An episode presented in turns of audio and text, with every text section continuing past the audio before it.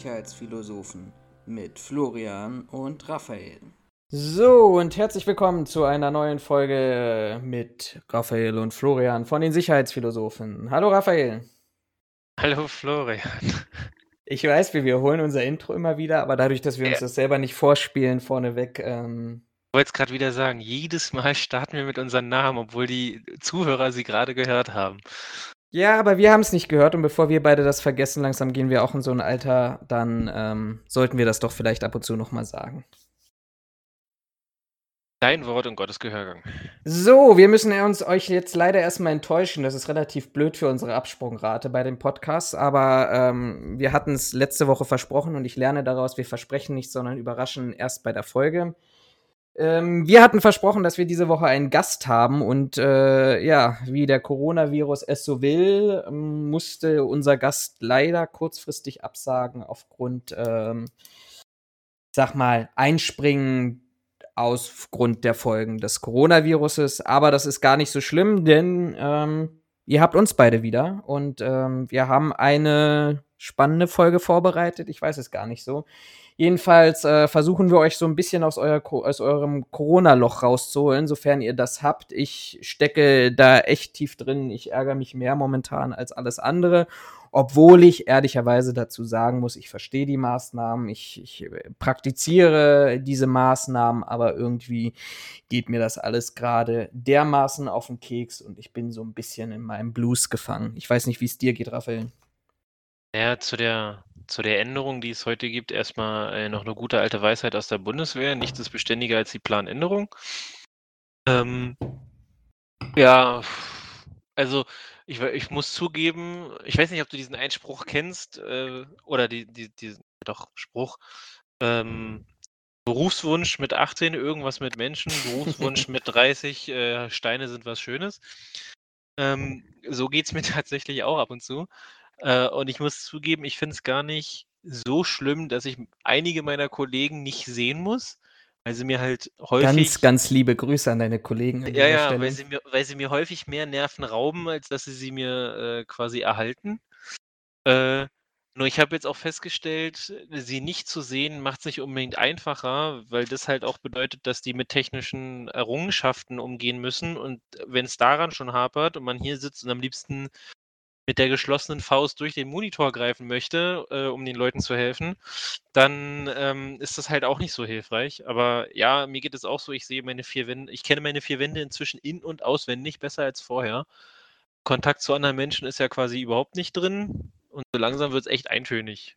Was mir gestern Abend so in so einer ähm, dunklen Moment auf meiner Couch gekommen ist, wie viele verdeckte Überwachungsmaßnahmen durch das BKA oder das LKA in Wohnungen derzeit auffliegen, weil bestimmte Zielpersonen einfach mega viel Zeit haben, ihre Wände anzustarren und da vielleicht den ein oder anderen Nagel zu finden, der vielleicht doch eine Kamera ist. Aber ich, das kann auch einfach nur ein blöder Gedankengang von mir sein. Das, das glaube ich nicht mal so, weil im Endeffekt, ähm, also ich weiß nicht, wie BK, LKA das machen, aber was du ja nicht vergessen darfst, im Endeffekt ist das ja Arbeit draußen und ich denke, die machen auch eine, ähm, eine Abwägung der Risiken, ähm, sodass sich mir halt die Frage stellt, wenn es sich vermeiden lässt, werden sie Überwachung machen oder Beschattung oder wie man das auch nennt, Observation nennt sich das ja im Fachjargon. Ähm, da würde es mich nicht mal wundern, wenn viele, die sonst observiert werden, derzeit überhaupt gar nicht observiert werden, weil die Behörden von sich aus sagen, naja, wenn wir unsere Leute an Corona verlieren, in Anführungszeichen, ne, in Form von Krank Krankheitstagen oder im schlimmsten Fall auch durch Tod, dann ähm, ist keinem damit geholfen, gerade weil es ja, was die Akquirierung äh, bei den Behörden angeht, ja noch länger dauert als überall anders. Ähm, insofern bin ich mir da gar nicht mal so sicher, ob die alle noch 100% die Arbeit machen, ähm, die sie sonst machen. Aber auf der anderen Seite ist das nicht eigentlich gerade eine geile Trainingszeit? Also so leer wie die Straßen sind, also zumindest bei mir, ich weiß gar nicht, wie es bei dir im, im hohen Norden ist von, von Berlin, aber so leer wie die Straßen bei mir sind, ähm, ist das doch gerade absolut eine geile Zeit, ähm, genau bin, sowas zu üben und nicht aufzufallen. Ich, ich, bin, ich bin letztens tatsächlich quer durch Berlin gefahren äh, mit meinem Auto Hattest du einen triftigen Grund? Ich habe immer triftige Gründe. Alleine wenn ich mein Auto anmache, ist es ein triftiger Grund. Ähm, und bin tatsächlich über den Potsdamer Platz gefahren. Ähm, wo bin ich denn noch lang gekommen? Potsdamer Platz war ein Ding, eine große. Ähm, am Bundestag bin ich letztens vorbeigekommen, da hier äh, Pariser Platz und so. Äh, und auch unter den Linden bin ich dann äh, die eine Strecke gefahren. Es ist nichts los. Also die Geschäfte sind, also ich habe, ich lebe seit, äh, weiß ich nicht, 25 Jahren, 26 Jahren lebe ich in Berlin. Ich habe die Stadt noch nie so leer erlebt. Also ungelogen. Auf der anderen Seite, was mich gerade ankotzt, ich hatte das ja gerade im, im, Vorgespräch auch erzählt gehabt. Ich wollte, also wir müssen dazu sagen, dadurch, dass wir eigentlich einen Gast heute geplant hatten, nehmen wir am Freitag auf. Wir werden voraussichtlich diese Folge dann am Montag ähm, veröffentlichen. Ähm, das einfach nur für den Kontext, je nachdem, wenn jetzt am Wochenende irgendwas Großartiges passiert, ja gut, dann, ja, dann haben wir es halt verpasst. Aber ich war jetzt gerade kurz bevor ähm, die, die Aufnahme wollte ich einfach nur eine Briefmarke, eine läppische, dämliche Briefmarke mir kaufen und stehe an dieser Postfiliale. Oder nein, ich laufe auf diese Postfiliale zu und sehe selbst dafür eine Schlange von bestimmt zwei Stunden Wartezeit, die sich über den gesamten Parkplatz zog. Letzte Folge hatte ich, glaube ich, erzählt gehabt, dass ich seit zwei Wochen Klopapier gesucht habe. Also ähm, auf der einen Seite, ja, ich glaube, man wird das ist auch jetzt gerade so eine Zeit, wo man auch so ein bisschen dankbarer wird für das, was man vielleicht sonst auch hat. Eine gewisse Bewegungsfreiheit, dass man zu schätzen weiß, ich kann abends um 22 Uhr noch zu Kaufland gehen und es ist völlig wurscht, welchen Wochentag ich habe und kann alles einkaufen. Aber auf bis der auf anderen Seite, bis auf, ja, nee, ich meine außerhalb von Corona jetzt einfach nur mal so, so betrachtet. Ähm, ich glaube, da lernt man jetzt gerade auch eine, eine, gewisse Demut schätzen, aber auf der anderen Seite, ich weiß es nicht, es geht mir einfach so dermaßen nur noch auf den Keks. Vor allem jetzt wird es langsam das Wetter draußen schöne. Ja, ich weiß es nicht. Ich habe hab für mich festgestellt, also bedingt durch meine Hobbys und ähm, durch, ja, durch Arbeit bin ich äh, grundlegend nach der Arbeit eigentlich schon viel zu Hause inzwischen, also derzeit.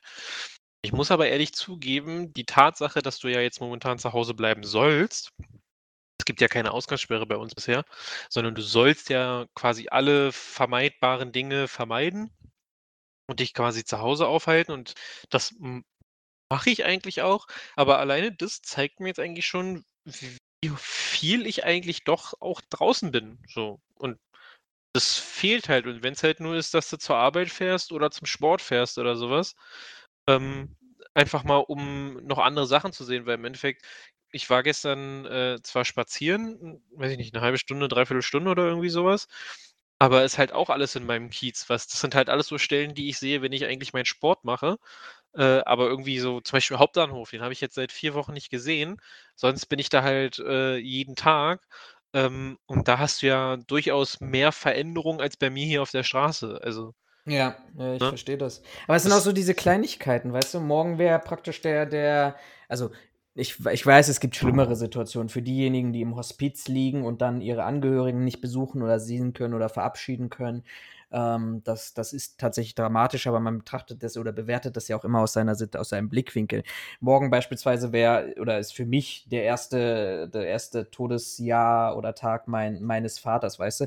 Und dann, dann hast du eben so, so, so Sachen, worüber du dich ärgerst. Du willst halt gerne auf den Friedhof gehen. Ähm, ich sag mal, von der Eindämmungsverordnung heraus dürftest du das vermutlich, weil du gehst ja spazieren und machst ja einen sinnvollen Weg. Ja, du darfst halt nicht stehen bleiben, ja. Aber dann haben die Friedhöfe einfach geschlossen und du denkst dir so, weißt du, ja, natürlich ist es vielleicht jetzt nicht das, das Wichtigste in diesem Moment, aber du, du wirst halt in deinem Privatleben extrem, ja, eingeschränkt. Ja, ja, auf, auf jeden Fall. Also wie gesagt, ich kann es, also so wie du schon gesagt hast, ich kann es äh, ja durchaus auch nachvollziehen, ne, dass man sich mal zurücknehmen muss, um zu gucken, dass wir das Virus möglichst schnell, ähm, weiß ich nicht, ich sag mal, um es bekämpft zu bekommen oder wie auch immer. Ähm, aber man merkt dadurch halt eigentlich erst, wie viel Freiheit man eigentlich hat. Ne? Das ist schon, Ja. schon, schon stark. Also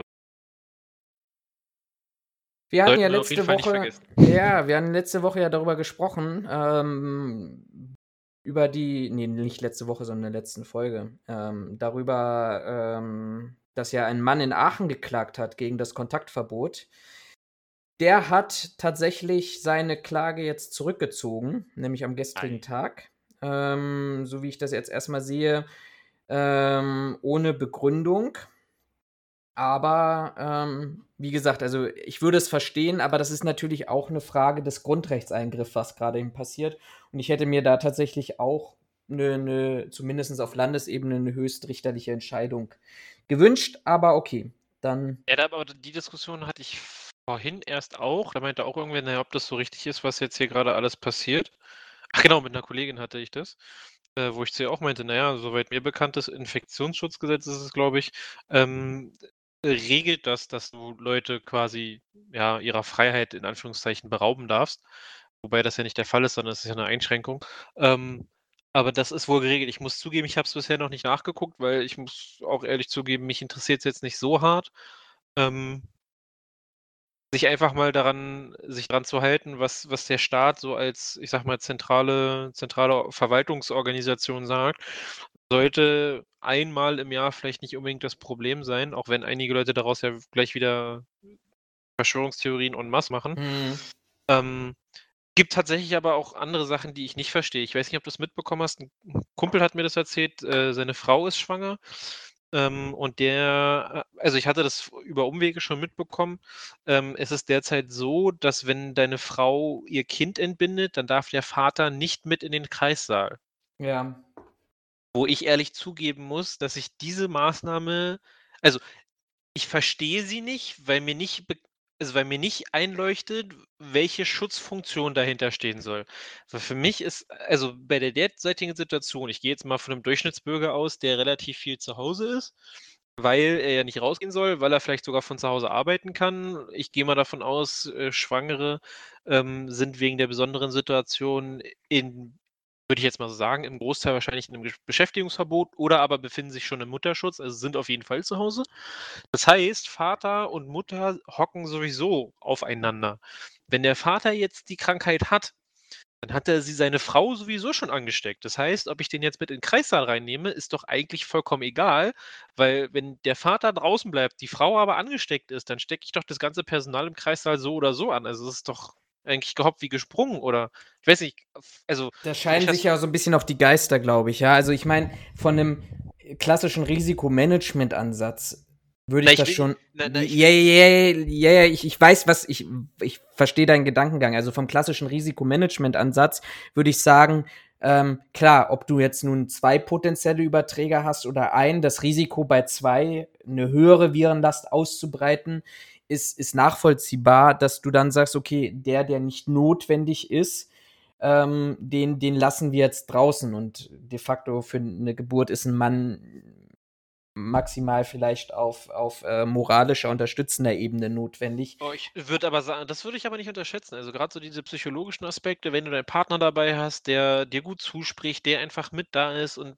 weißt du, so für dich sorgt, in Anführungszeichen, ich würde das mal nicht unter den Tisch fallen lassen. Nee, gar nicht, aber ich meine, wenn du, wenn du einen schweren Verkehrsunfall hast und die Notaufnahme reinkommst, dann darf ja dein Angehöriger auch nicht rein. So, und da wäre es vielleicht ja, auch sinnvoll, aber, ein bekanntes Gesicht zu sehen. Ta tatsächlich ist es so, bei der eigentlichen, ähm, bei der eigentlichen Einsatzstelle kann es durchaus kommen, wenn die, wenn die Angehörigen sich entsprechend verhalten, dass die sogar während der eigentlichen Rettungsmaßnahme mit an den Unfall oder an den Ort des Geschehens ran dürfen, weil Einsatzkräfte für sich entdeckt oder verstanden haben, dass die beruhigende Wirkung einer bekannten Person oder vielleicht auch, weiß ich nicht, Ehepartner, Freund, Freundin, was auch immer, ähm, durchaus einen positiven Effekt auf die verletzte Person hat oder auf das Unfallopfer mhm. hat. Insofern, also wie gesagt, ich will auch gar nicht irgendwie anfangen, hier, weiß ich nicht, Krankenhäuser, Gesundheitseinrichtungen zu, äh, zu flamen dafür, dass jetzt äh, Männer nicht mehr mit in den Kreissaal dürfen. Das wird irgendwo bestimmte Begründungen haben. Ich verstehe sie allerdings nicht. Also mir, für mich macht es einfach keinen Sinn. Nichtsdestotrotz wäre ich jetzt auch wenn ich nicht in der Situation bin, wäre ich jetzt der letzte Mensch, äh, der dem Arzt äh, quasi einen Vortrag halten würde darüber, äh, wie viel Sinn das macht oder nicht, weil es in meinen Augen einfach unangebracht. Sondern muss man jetzt einfach mal so hinnehmen. Ähm, er, hatte, er hatte auch gestern schon gesagt, ähm, seine Frau war beim, ähm, beim, beim Frauenarzt wegen äh, Ultraschall machen. Und äh, da durfte er auch schon nicht mehr mit, äh, was halt so ein bisschen, wo er sagt, was halt schon echt ein bisschen enttäuschend und ein bisschen schade ist, weil das wohl der Termin war, wo man das erste Mal die Herzschläge von, von dem Kind gehört hat. Ähm, wo er halt, halt auch sagt, so ja, also ist halt richtig scheiße, weil er hat also das Einzige, was er von dem Kind quasi mitbekommt, ist, dass der, dass der Bauch seiner Frau äh, runder wird, aber sonst hast du als Mann grundsätzlich ja erstmal überhaupt gar keine Verbindung zu dem Kind. Hm. Und da sind so eine, so eine Termine, sind da doch schon recht hilfreich. Und jetzt wird das halt aus, aus einer äh, Sorge, Panik, Hysterie, was auch, wie auch immer man das schimpfen will, wird jetzt quasi alles unterbunden ohne wirklich in meinen Augen zu prüfen, ob das wirklich sinnvoll ist oder ob das Sinn macht, das so zu machen oder wie auch immer. Die Frage also, ist halt, was für Alternativen angeboten werden. Ne? Und ich glaube, ja, derzeit ja gar keine. Ja, also ich, ich denke jetzt eher mal an digitale Alternativen. Wenn so. du beispielsweise so einen Freischaltlink zum Ultraschallgerät bekommst und dich dann ähm, äh, online dazuschalten kannst oder sowas, dann, dann ist das sicherlich nicht genau das Gleiche. Ähm, aber du, du kriegst wenigstens was zu sehen. So, und ich glaube, da sind wir in Deutschland, aber das haben wir auch letztes Mal schon besprochen, in der Digitalisierung einfach weit, weit weg davon, ähm, was, ähm, das, was diese Thematik angeht. Ja. Aber man kann auch trotzdem zu Hause Spaß haben und ich muss dir was erzählen jetzt äh, gleich Deswegen mal. Podcast auch. ja. Aber den haben wir ja schon vor der Corona-Krise aufgenommen, also sind wir keine von diesen klassischen Mitläufern, die sich jetzt ausgedacht haben, was mache ich jetzt mit der Langeweile. Aber ich muss dir unbedingt was erzählen, weil äh, ich habe das tatsächlich und ich glaube, du hast es auch noch nicht verfolgt, weil wir hatten sehr viel Kontakt die letzten Tage. Das ergibt sich einfach so aus dem Homeoffice heraus.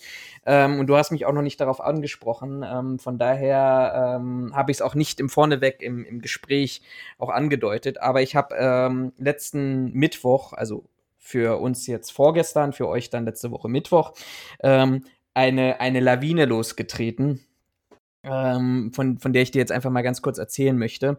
Mir hat, man hat mir abends, Mittwochabends, ähm, gegen so 22 Uhr eine, es jetzt mal hochtragend Informant, äh, ein internes Schreiben vom BDSW zugespielt. Ähm, mit, also Rundschreiben von an, an die Mitglieder, aber ein internes Schreiben praktisch ähm, mit den schon bitterbösen Smileys dazu und der Frage, was hältst du denn davon? So. Für alle die, die es jetzt noch nicht mitbekommen haben, weil dieses Thema ist die letzten Tage wirklich durch die Decke gegangen, ähm, war dieses Schreiben, lautete das Schreiben so sinngemäß, naja, also es hat sich durch, durch die Corona-Krise haben sich ja neue Geschäftsbereiche aufgetan und neue, neue Tätigkeitsfelder.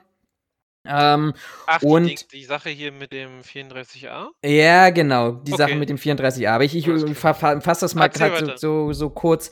Und diese ganzen Tätigkeiten, die wir jetzt vor Supermärkten beispielsweise erleben würden, dass man zum Abstand einhalten, Sicherheitskräfte äh, einsetzen würde und ähm, die Anzahl im Geschäft äh, beibehält, gemäß den Vorgaben und weitere Personen am Zutritt hindert. Ähm, das würde man jetzt gemäß des BDSW nicht mehr als Sicherheitstätigkeit sehen, sondern das wäre vergleichbar mit Tätigkeiten, die man aus dem Veranstaltungsdienst kennt, ähm, so dieses Kö-Management und eine reine Ordnungstätigkeit sein, ähm, sodass praktisch die Minimalanforderungen gemäß Paragraph 34a überhaupt nicht notwendig seien. So, die Verbindung, ähm, man muss dazu sagen, das war natürlich in eine Mail eingebettet, in diesem Rundschreiben vom BDSW. Ähm, da stand in der Mail noch so sinngemäß, ja, man würde das Problem erkennen, dass jetzt momentan alle IHK die Sachkunde, Prüfungen und Unterrichtungsverfahren abgesagt hätten aufgrund der Corona-Krise. Was habe ich jetzt getan um 22 Uhr als verantwortungsbewusster Mensch? Ich habe es natürlich auf Facebook und auf Twitter gepostet, dieses Schreiben, und meine Kommentare und meine Einschätzung dazu getätigt, nachdem ich, das habe ich tatsächlich gemacht, das war nicht nur ein, ein Schritt, mit ähm, noch um 22 Uhr und vielen Dank an dieser Stelle mit Verwaltungsjuristen gesprochen habe, weil meine Auffassung, die mir als erstes dort in den Kopf eingekommen ist, war, Moment mal, also das, was dort geschrieben wird, das kann einfach nur falsch sein an dieser Stelle. Mein Gedankengang, und der ist mir Gott sei Dank von den Juristen bestätigt worden, mein Gedankengang war, naja, diese ganzen Eindämmungsverordnungen richten sich ja an den Betreiber eines Supermarktes. Also wir haben hier ein verwaltungsrechtliches, eine verwaltungsrechtliche Anordnung, sind also im öffentlichen Recht. Und diese Anordnung richtet sich an den Betreiber des Supermarktes, der das umzusetzen hat. Aber privat, also ein Betreiber eines Supermarktes ist Und Klammer auf, der BDSW hat hier vergessen, dass wir genau diese gleichen Tätigkeiten auch nicht nur bei Supermärkten, sondern bei Baumärkten, in Krankenhäusern, im, im, im öffentlichen Personenverkehr haben. Äh, überall anders, wo einfach viele Menschen zusammenkommen und das noch zusammenkommen dürfen. Klammer zu. Aber wenn ein Supermarktbetreiber Verwaltungsrecht, das an ihn gerichtet ist, umsetzen muss, dann setzt er das auf was für einer Basis um? Ja, auf Basis des Hausrechts. Und das wird noch deutlicher, wenn er sagt, okay, ich beauftrage jemanden, einen Sicherheitsdienst, der für mich das Hausrecht umsetzen soll. Also klassische Klassischer Türstehervergleich. Übrigens alles das, was auch durch die Presse durchgegangen ist. Ich stehe an der Tür und sage, nee, du kommst jetzt noch nicht rein, du kommst in fünf Minuten rein. Ich gebe dir, du kommst hier nur, du hast es ja auch erlebt, hast du mir gestern geschrieben, du kommst hier nur mit Einkaufswagen rein, du sonst mhm. kommst du hier nicht rein. Ja, aber das, da muss ich zugeben, das war inne, also ändert jetzt nichts am, am tatsächlich öffentlichen Verkehr oder am äh, teilöffentlichen Verkehr, aber es, es, war erst im Markt selber drin, also in dem Gebäude selbst drin. Richtig, aber Zutritt hat ja eigentlich jeder. Also es gibt ja sonst keine Zutrittsbeschränkungen zum Supermarkt. Und wenn ich eine Zutrittsbeschränkung dort ausführe, dann übe ich klassisches Hausrecht aus. Genauso wie, dass du natürlich auch Synergien hast. Also es ist ja auch völlig fern von der Praxis her. Ähm, und dazu muss man einfach nur sich die Meldungen angucken, die jetzt momentan auch durch die Presse durchgehen. Security an Supermarktkasse geschlagen. Letzte Folge haben wir darüber gesprochen. 69-jährige Frau verprügelt 19-jährigen Sicherheitsmitarbeiter. Ähm, das, da sind natürlich Synergien. Also ich muss ja auch die Intention eines, eines Supermarktbetreibers ähm, daran denken, dass der natürlich sagt, ja, Moment mal, also wenn ich hier vorne schon jemanden habe, der den Zugang beschränkt, dann soll der doch bitte in einer ruhigen Minute auch mal einen Kontrollgang im Supermarkt machen. Der soll die Anlieferung überwachen, wenn ich da äh, Klopapier bekomme. Und übrigens, wenn noch jemand klaut oder eine Kasse Randale macht, dann soll er das doch bitte auch umsetzen. So, also völlig sinnlos. Der zweite Punkt, der da drin stand, war die Argumentationskette, na ja, also, wie wir festgestellt haben, ist das keine Sicherheitstätigkeit. Und zur Thematik Entlohnung, ja, dann sind sie natürlich auch nicht an ihren Tarifvertrag gebunden, weil in den selten, in den wenigen Tarifverträgen, die es, den 70 Tarifverträgen, wir haben ja Gott sei Dank 16 Bundesländer, aber 70 Tarifverträge, ähm, da sind ja in den wenigsten davon Servicetätigkeiten geregelt und es wäre ja auch keine Doorman- oder Shopguard-Tätigkeit, also müsste man sich nicht an die tarifliche Entlohnung halten. So. Ich poste das Mittwochabend, 22 Uhr. Es kommen dann so die ersten Rückmeldungen, ja, ähm, ich ärgere mich, bla bla bla, alles so, so, so klassisch, wo ich dann sage, okay, so wie normalerweise, wenn ich was bei mir in meinem Forum poste. Interessant war, ähm, ein Geschäftsführer eines Partnerunternehmens hatte dann tatsächlich auch schon mir geschrieben gehabt und das dann auch unter diesem Beitrag gepostet, dass er dem BDSW sofort auf die Rundmail geantwortet hat. Äh, er ist, also man muss dazu sagen, er ist Mitglied davon und dadurch, dass ich das veröffentlicht habe, konnte er darauf auch eingehen letztendlich, ähm, dass er das darauf geantwortet hätte und auch meine Argumentation folgen würde, genauso wie er auch dann die Argumentation hatte, die ich auch aufgegriffen habe und gesagt habe, sag mal, seid ihr eigentlich bescheuert? Wenn ihr das jetzt aufgebt und sagt, ihr definiert als Interessen- und Arbeitgeberverband das nicht mehr als Sicherheitsdienstleistung, ja, dann kommen Hinz und Kunz und sagen, ja, okay, wenn das keine Sicherheitstätigkeit mehr ist, dann kann das der Handwerker um die Ecke machen, der momentan ein, ein, ein, Umsatzeinbrüche und Auftragseinbrüche hat, weil er nicht mehr in die Wohnung von anderen Personen darf und dort seine Tätigkeit ausüben kann. Da kommt das Einzelhandelsgeschäft, was sonst äh, hier Teddy, Mömax, alles drum und dran, seine Mitarbeiter bezahlt und sagt, naja gut, Einzelhandel können wir, da stelle ich auch meine Leute dahin. Also da wurde wieder Tür, damit wird Tür und Tor geöffnet. Naja, jedenfalls, also ich gehe dann schlafen, ein paar Reaktionen, alles drum und dran und wach am nächsten Morgen auf und ich schwöre dir, und das ist nicht übertrieben, mein Facebook ist explodiert in der Nacht und mein privater Mail-Eingang von meinem Unternehmen ist explodiert. Ähm, wirklich ohne Scheiß, sowas habe ich, so eine Reaktion habe ich noch nie. Dieser Beitrag ist durch die Decke gegangen. Über 10.000 Zugriffe auf diesen Beitrag allein, auf, aufs Profil, hunderte von Zugriffen. Meine Mails waren voll gewesen, weil in der Nacht sich dort ein, ein, eine Thematik entwickelt hat, wo dann auch die äh, Gewerkschaften mit eingebunden waren. Personen schrieben mich an, Unternehmer schrieben mich an, ob das, diese Schreiben denn echt sei, ernst zu nehmen sei. Es wäre doch 1. April, ob das vielleicht gefälscht oder gefaked ist. Nein, ich hatte über andere Kanäle tatsächlich dann auch die Bestätigung bekommen. Also A, habe ich meiner Quelle, meinem Informanten vertraut. Ähm, der, ist, der, die das Quelle ist, äh, sehr zuverlässig. Ähm, und ich habe auch die Mails dazu gesehen, etc. Das ist, das ist alles vertrauenswürdig gewesen. Und von anderen Quellen hatte ich gehört, ja, die hatten extra beim BDSW nochmal angerufen und haben tatsächlich sich das am 2. April Vormittag oder am, am Morgen bestätigen lassen, dass das ernst ist. Jedenfalls, ich konnte mich am, am 2. vor Anfragen nicht mehr rechnen. Gewerkschaften wollten mit mir sprechen. Äh, zig Was? Kommentare darunter. Äh, dieser Beitrag ist über 40 Mal geteilt worden in den unterschiedlichsten Foren auf die unterschiedlichsten Richtungen, was ich davon halte. Man würde sich darum kümmern. Ich habe mit Verdi aus Frankfurt gesprochen, die dann gesagt haben, okay, wir, wir, wir, wir kümmern uns darum, wir betrachten dieses Thema Entlohnung. Pressemitteilungen sind auf Basis dieses Posts äh, erfolgt. Die einzigen, die sich nicht dazu geäußert haben, war der BDSW. Ja, gut, also ich habe jetzt nicht die Erwartungshaltung.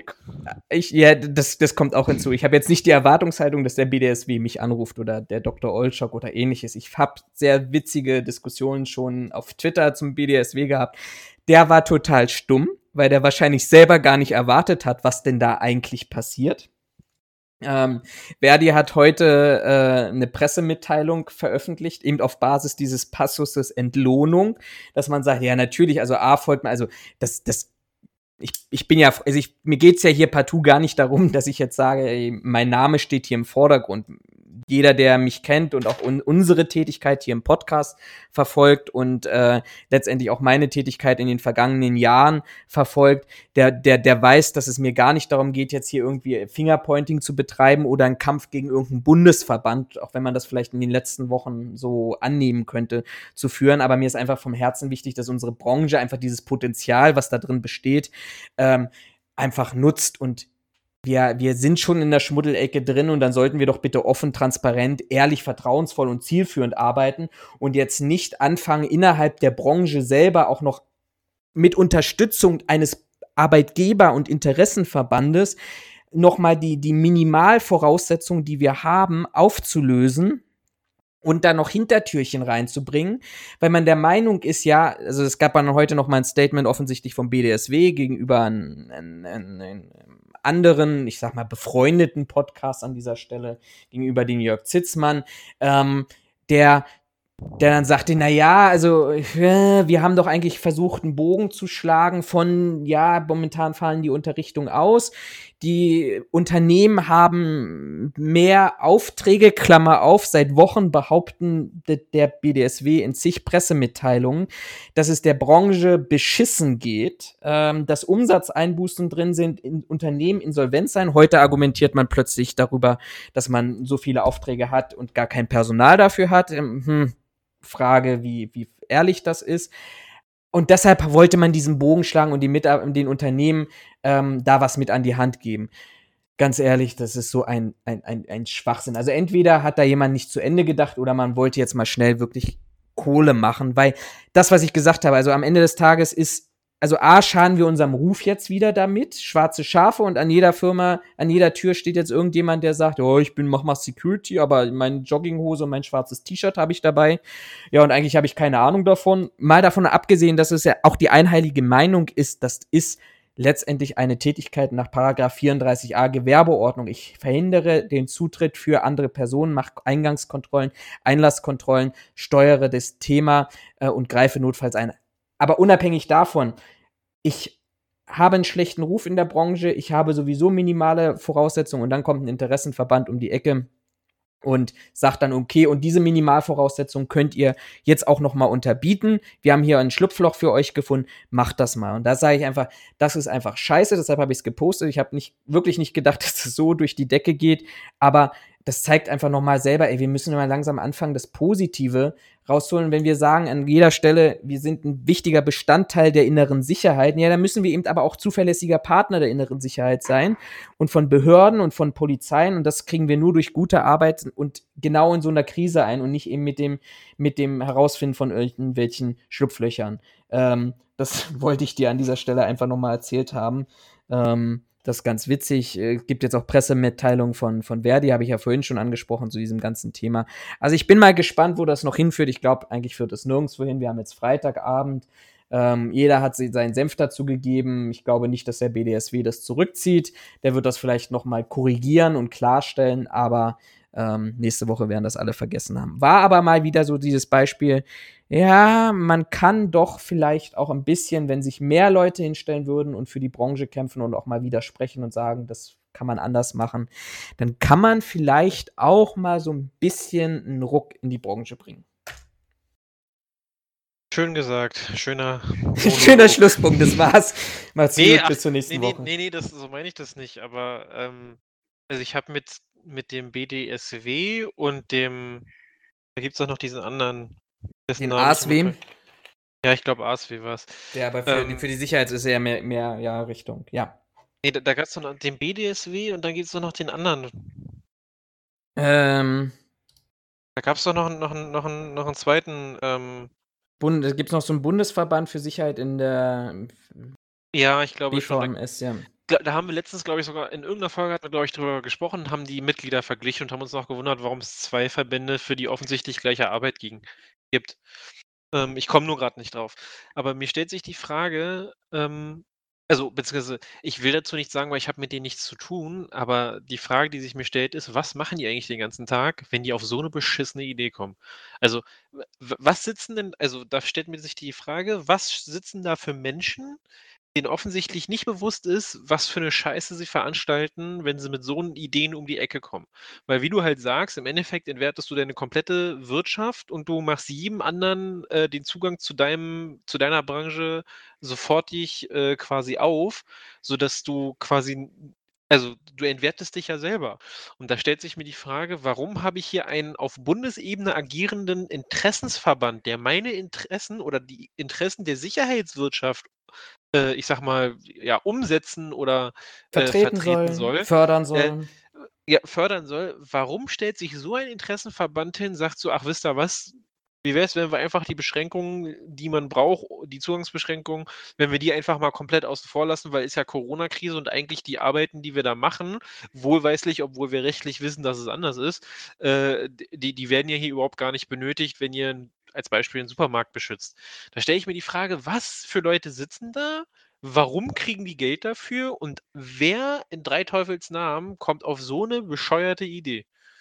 Also wirklich, das ist ja schlimmer als Politik. Also, ich glaube, Deswegen also, will ich mich da gar nicht groß, äh, da kann ich mich wieder Stunden drüber aufregen. Deswegen will ich da gar nicht, also meine Meinung schon gar nicht dazu sagen, weil, nee, nicht. Also, wenn Ich die weiter also- so arbeiten, dann können wir uns auch alle gleich äh, quasi in die Grube legen und den Insolvenzantrag schon mal anfangen auszufüllen, weil mit denen gewinnen wir auf jeden Fall äh, kein goldenes Pferd. ich weiß auch nicht, warum wir ein goldenes Pferd gewinnen sollten, aber. Damit wir einen guten Titel haben. Okay. Ähm, du ganz ehrlich, also ich glaube zwei Sachen. A, glaube ich, ähm, dass das Thema ist doch einfach ein Verband, der sonst schwach ist. Und ich will jetzt nicht wieder, ich sag's immer wieder, aber ich, ich möchte möchte jetzt nicht in so ein Bashing reingehen, aber ein Verband, der sonst schwach ist. Ganz ehrlich, der versucht in so einer Krise, ist der nur noch in einem Reaktionsmodus. Schau dir doch mal die Presse. Ich hab's in der- in der letzten Folge habe ich's gesagt. Seit Wochen, seit Wochen sind nur noch ich fordere, ich fordere, ich fordere als Verband dieses, jenes, welches. So, und ich als Mitglied würde sagen, Moment mal, ich zahle hunderte von Euro Mitgliedsgebühr. Der B BDSW ist nicht günstig. Und dann, und ich höre die ganze Zeit nur, ich, ihr, ihr fordert, ja, was, was, was, was fordert ihr denn? Also, und was davon wird umgesetzt, weißt du? Und dann, dann kommst du irgendwann in so einen reinen Reaktionsmodus, wo du sagst, okay, ja, jetzt müssen wir irgendwas machen. Und dann fängst du überhaupt nicht mehr drüber an, nachzudenken, was das für Konsequenzen hat, sondern du sagst, ey, hey, ich habe eine geile Idee. So, so, we- weißt du, wie so ein kleines Kind, das sagt, okay, ich habe Mama geärgert, ja, ich mal ihr ein Bild. Nur blöderweise, dass das Bild nicht auf Papier ist, sondern die weiße Wand voll tapeziert ist damit. Und das Kind steht da und sagt, ja, aber hey, ich habe dir ein Bild gemalt, Mama. Ja, nur falsch. Ich hätte es mir auf einem weißen Blatt Papier gewünscht. Und ich glaube, so hast du diese Situation gerade genauso, dass der BDSW jetzt in seinem Gremium sitzt und sagt, ey, was haben wir denn falsch gemacht? Wir haben doch, wir wollten doch nur eine Lösung finden. Ja, aber ihr habt, aber das, das ihr habt ja die anders. falsche Lösung gefunden. Aber das, das ist ja, also, Entschuldigung, aber wenn die sich jetzt hinsetzen und sagen, ja, was haben wir denn falsch gemacht, dann haben die ungefähr die gleiche äh, analytische Fähigkeit wie, weiß ich nicht, CDU und SPD auf Bundesebene. Also, ja, es ist, es ist einfach, es ist Politik. Also, das, das, das ist doch dieses Thema. Du, du, du. Nee, nee, ich, ich bezog das jetzt einfach darauf, dass die, dass die, äh, äh dass die Wahlergebnisse von SPD, gerade SPD, ja seit Jahren immer schlechter werden und die SPD sich hinstellt und sagt so, es muss an der Führung liegen. Nein, es muss an der Scheiße liegen, die ihr da verzapft. Und an dem schlechten Konzept, das ihr fahrt. Aber, äh, also, wenn der BDSW jetzt ist ja eine Annahme, wir sind ja beide nicht in diesem Gremium, aber wenn der BDSW mit der jetzt quasi mehr oder weniger mit der gleichen Methode um die Ecke kommt, was haben wir denn falsch gemacht, wir verstehen es gar nicht, dann ist doch die analytische Fähigkeit oder die, die, die, ich sag mal, die, das kritische Hinterfragen seiner eigenen Aktivitäten totaler, totaler sinnfrei. Also totaler ja. Bullshit. Also der, der, der Jörg Zitzmann hat ja heute mit dem Dr. Olschock dazu telefoniert und das war ja genauso diese Aussage. Ich will jetzt nicht sagen, ob er jetzt gesagt hat, wir wissen nicht, was wir falsch gemacht haben, sondern es kam entschuldigend und beschwichtigend, ja, wir wollten eine Brücke bauen. Ja, aber das, das ist doch keine Brücke. Nein, das natürlich also nicht. Das, du da, also wir machen doch jetzt genau das Gleiche, was 2015 mit der Migrationskrise passiert ist. Wir machen uns jetzt den Markt wieder kaputt und nachher stellen wir uns alle hin und fragen uns, ja, also keine Ahnung, ich weiß, also der, der Gesetzgeber hätte ja da was machen müssen. Bullshit. Also ich glaube, das ist das Problem, wenn du sagst, ey, wir sind der Interessenverband, wir sind der Arbeitgeberverband, dann musst du irgendwann auch abliefern. Aber die Frage ist doch an dieser Stelle, wo hat denn der BDSW in den letzten Jahren ab abgeliefert. Also nach außen hin aber, wirksam abgeliefert. Aber, wir aber haben kein Sicherheits... Lass mich ganz, ganz, ganz kurz... Lass mich ganz kurz. Wir haben kein Sicherheitsdienstleistungsgesetz. Immer noch nicht. Wir sind, weiß ich nicht, was seit ich übertreibe jetzt mal, seit einem Jahrzehnt wollen wir weg vom Bundesministerium für Wirtschaft, Energie und irgendwas mit Digitalisierung hin zum Bundesministerium des Inneren immer noch nicht durchgesetzt. Das Bewacherregister, begleitet vom BDSW, ist ein Scheiß, das kannst du in die Tonne treten. Und dann stehst du da und sagst, ja, aber Moment mal, was, was macht ihr denn eigentlich? Also wo verändert ihr was? Und dann heißt es, ja, wir haben ein Eckpunktepapier zum Sicherheitsdienstleistungsgesetz geschrieben und dann guckst du dir das Sicherheitsdienstleistungsgesetz an und da steht da drin nicht die Forderung, also wir beide, wenn wir was wollen von, von, von, von unserem Chef, vom, vom Kunden oder sonst irgendwas, gehen doch von vornherein mit 150 Prozent rein, weil wir nur wissen, dass wir 100 Prozent bekommen werden. Also in der Hoffnung, dass wir dann 100 Prozent bekommen werden von dem, was, was, was wir eigentlich ursprünglich wollten. Und ich schreibe, du hast dann Eckpunktepapier mit Sicherheitsdienstleistungsgesetz wo dann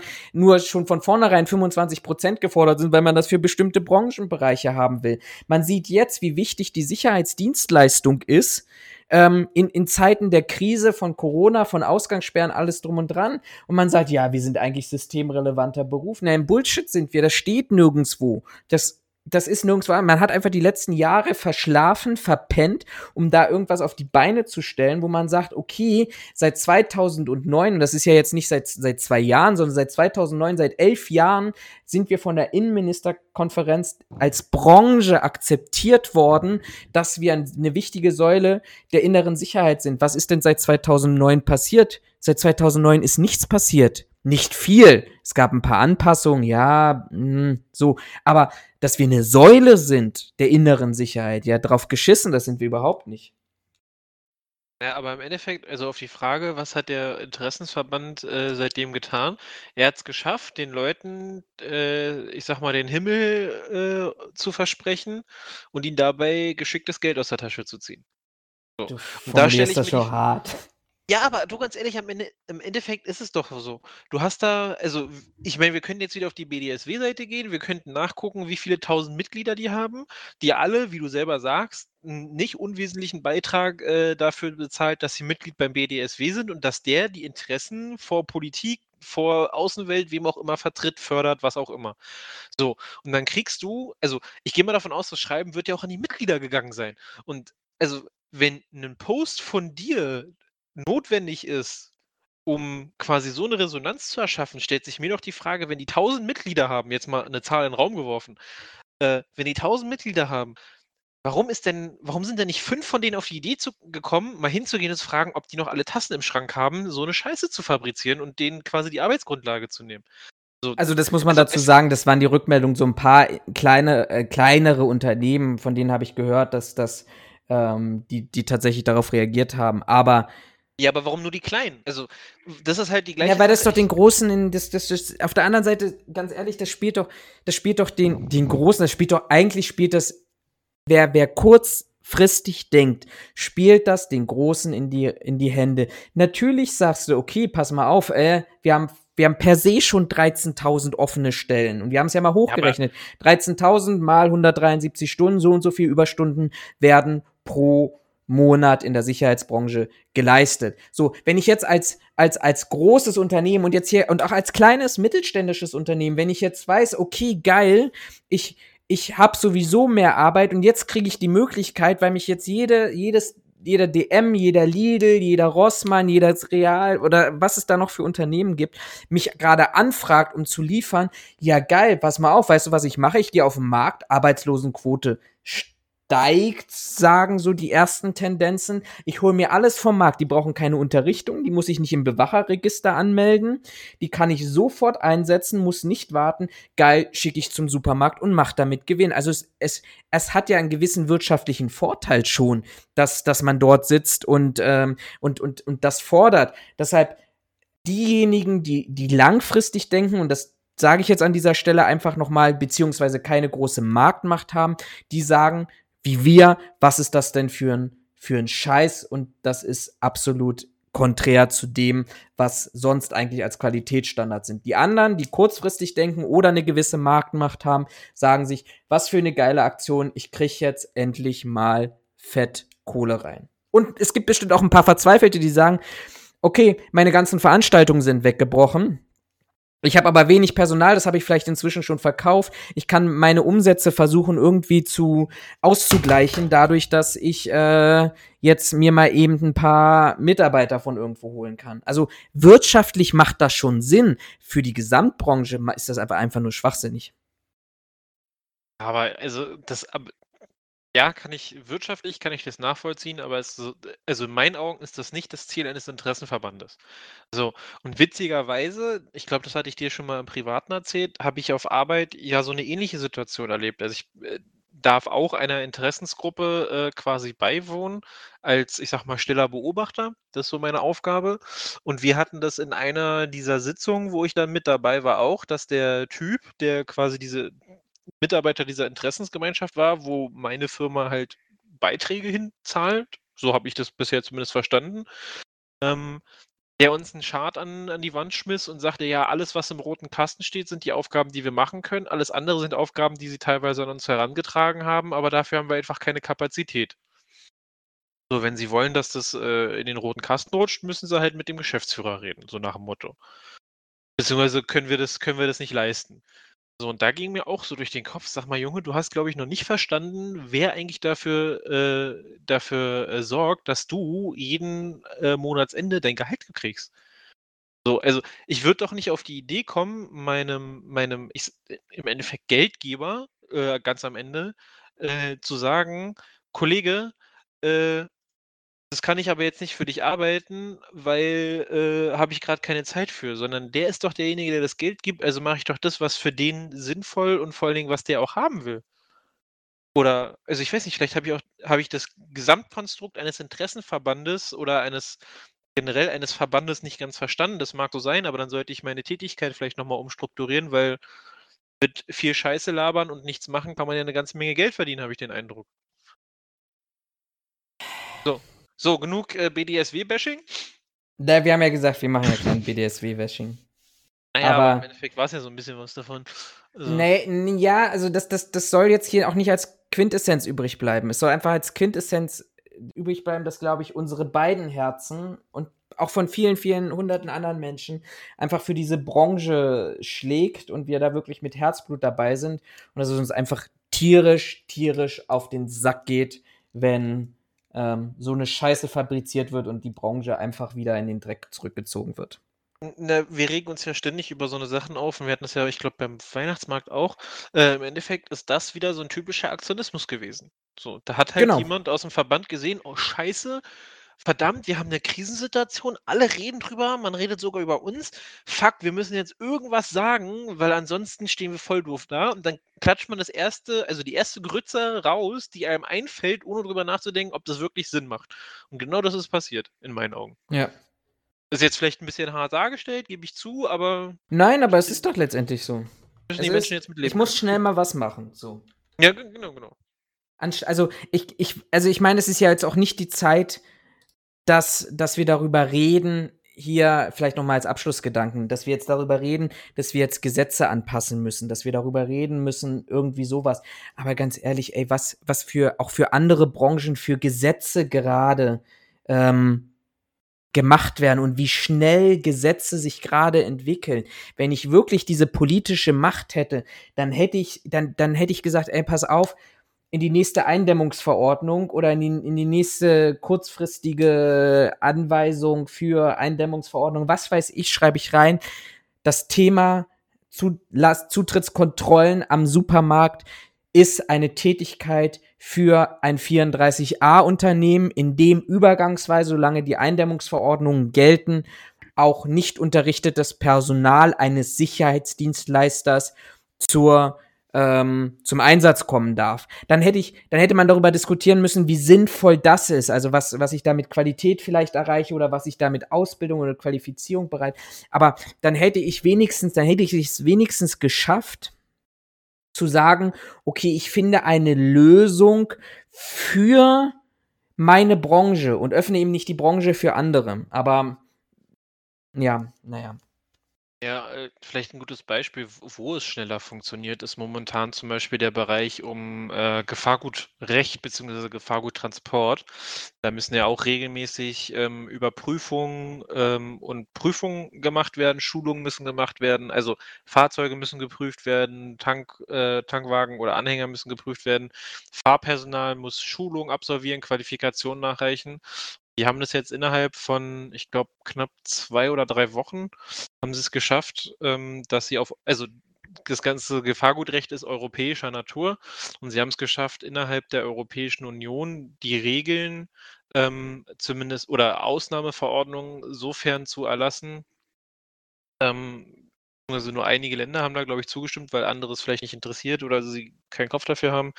Ähm, das ist jetzt zumindest in Deutschland ist es so, da weiß ich es, dass diese Prüffristen ähm, jetzt derzeit quasi verlängert sind. Also Leute, die jetzt zum Beispiel, du brauchst, wenn du Lkw-Fahrer bist für Gefahrgut, brauchst du einen sogenannten ADR-Schein, der halt nachweist, dass du mit, äh, mit Gefahrgut umgehen kannst, dass du weißt, was du machen musst, etc. pp. Ähm, und diese Schulung muss, glaube ich, alle zwei Jahre, da bin ich mir aber jetzt nicht 100% sicher, musst du da eine neue Schulung machen und damit der ADA-Schein verlängert wird. Und für alle Fahrer gilt momentan, dass wenn dein Schein quasi von März 2020 bis, ich glaube, November 2020 auslaufen würde, dass du eine automatische Verlängerung, ich glaube, bis 20, also November 2020 bekommst und du dich dann im Nachgang ähm, um eine entsprechende Schulung kümmern musst. Ne? Einfach nur, um zu verhindern, dass dein komplettes Wirtschaftsleben zum Erliegen kommt. Ja. So. Und das ist halt eine Regel, wo ich sage, das, das hätte ich gern beim BDSW gesehen. Dass der, also nicht mal unbedingt, dass der BDSW sich darum kümmert, dass es heißt, wir brauchen ab sofort keine Leute mehr schulen, wir können jeden Deppen nehmen, um so eine Aufgabe zu erfüllen, sondern für mich wäre eine adäquate Lösung zum Beispiel gewesen, ich kann Leute nehmen, die keine offizielle, weiß ich nicht, Qualifikation oder Schulung haben, die aber nachweislich dokumentiert von dem Unternehmen, keine Ahnung, 15 Stunden in den Grundlagen geschult wurden.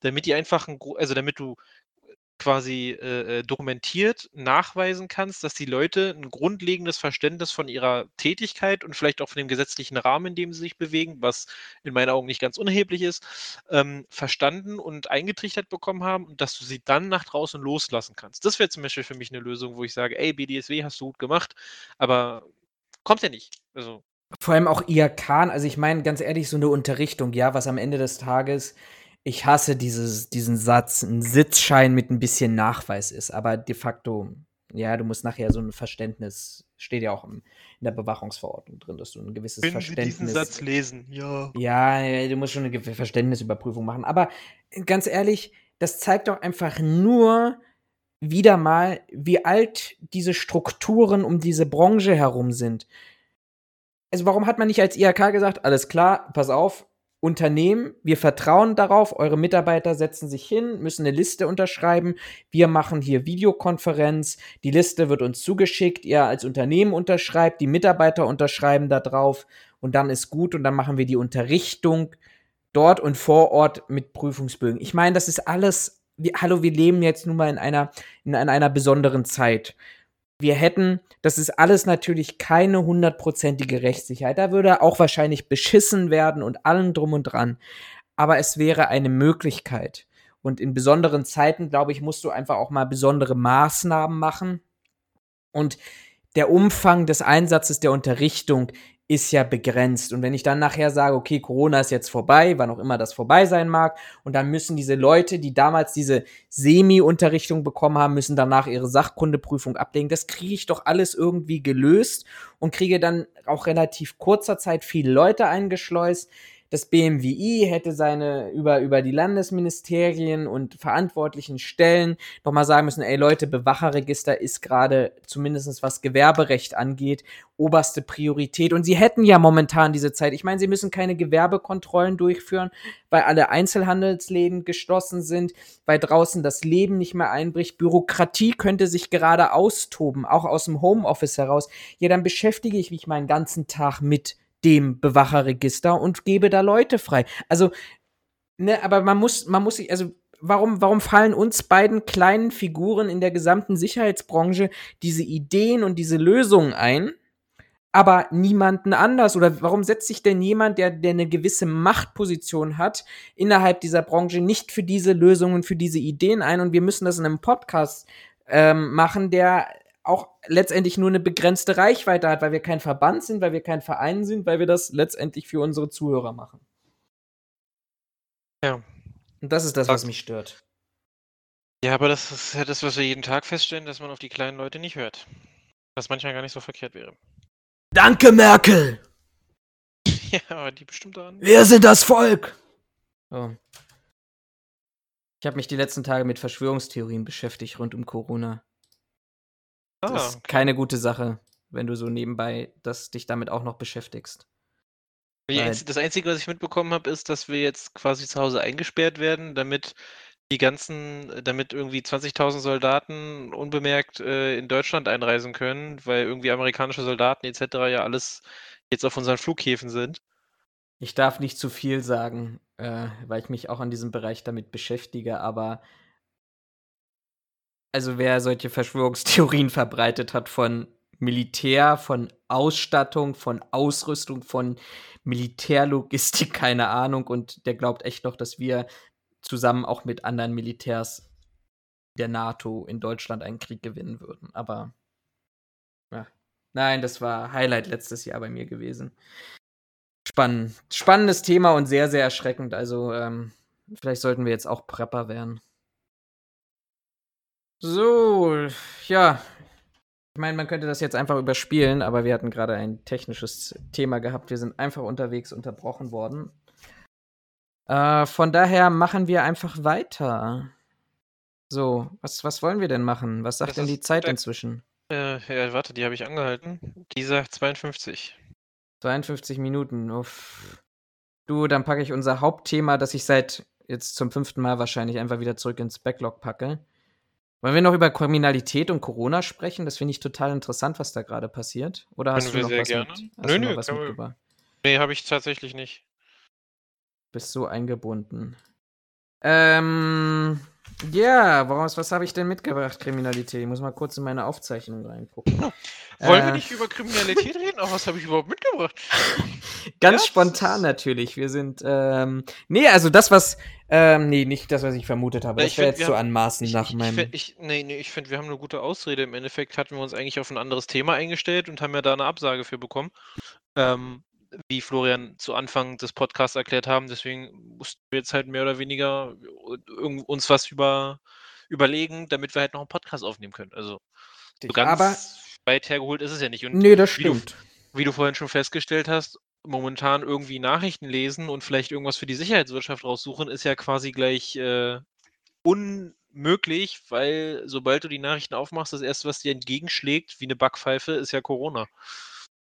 Ich, ich kriege, was kriege ich denn pro Tag? Ich habe das mal im letzten Jahr ausgewertet. Ich kriege pro Tag so zwischen 20 und 50, ähm, ich sag mal, Medienauswertungen zusammen mit der Sicherheitswirtschaft. Ich kann ehrlich dazu sagen, in dieser ganzen Woche, ich habe wirklich darauf geachtet, 100% Corona. Es passiert nichts anderes mehr.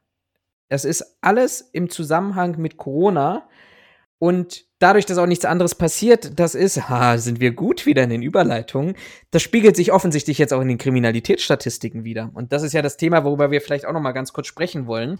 Was du äh, nicht sagst, Florian, erzähl mir mehr. Ja, ich weiß auch nicht. Ähm, nee, also es ist total interessant, sowohl auf Länderebene auch als auf, auch auf EU-Ebene stellt man jetzt offensichtlich fest, dass diese Maßnahmen, die es momentan gibt zur Eindämmung der Corona-Pandemie offensichtlich, zumindest auf den ersten Blick, da muss man auch relativ vorsichtig, glaube ich, sein, ähm, ähm, weil es ja da letztendlich das, was in der polizeilichen Kriminalstatistik auch immer ist, diese Kritikpunkt, der nicht vom, vom, äh, von der Hand zu weisen ist, Hellfeld, Dunkelfeld etc.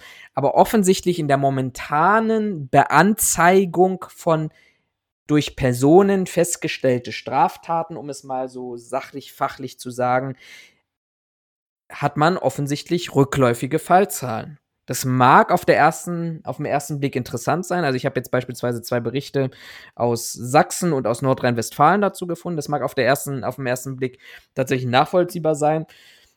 Ja, okay, wenn weniger Leute draußen sind, ja, dann ist das Entdeckungsrisiko für Straftaten größer. Aber ich glaube, es spielt ja auch immer letztendlich, oder es besteht ja auch in den, in den kriminalwissenschaftlichen Theorien eine große Rolle oder Zusammenhang damit.